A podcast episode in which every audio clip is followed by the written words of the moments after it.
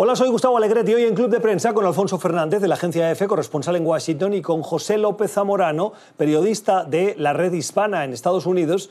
Analizamos los últimos acontecimientos que afectan a escándalos de corrupción en México. Y es que, al margen del escándalo de Emilio Lozoya, han circulado en las últimas horas vídeos que implican en el que se ve al hermano de Andrés Manuel López Obrador recibiendo dinero de un operador político de Chiapas. ¿Es comparable el escándalo del hermano del presidente con el de Pemex?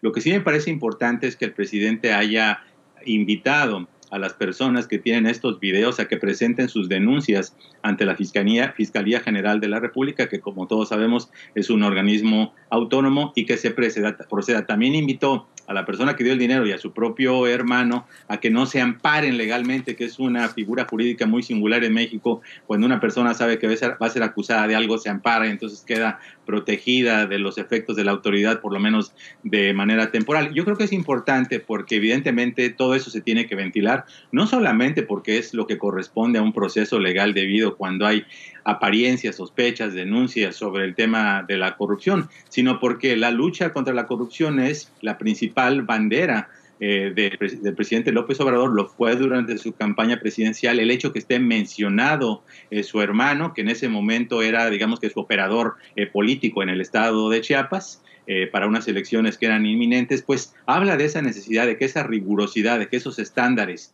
que se aplican para el resto de la sociedad, obviamente se apliquen para su familia. Curiosamente, las críticas o las, las dianas son todos los, digamos, adversarios políticos del presidente López Obrador, ¿no? O sea, eh, dispara contra Peña Nieto, dispara contra Felipe Calderón. Eh, parece como que él se dibuja o aparece dibujado en esta trama como el, salvador, ¿no? El hombre, como bien dice Pepe, que viene a limpiar el problema de la corrupción en, México.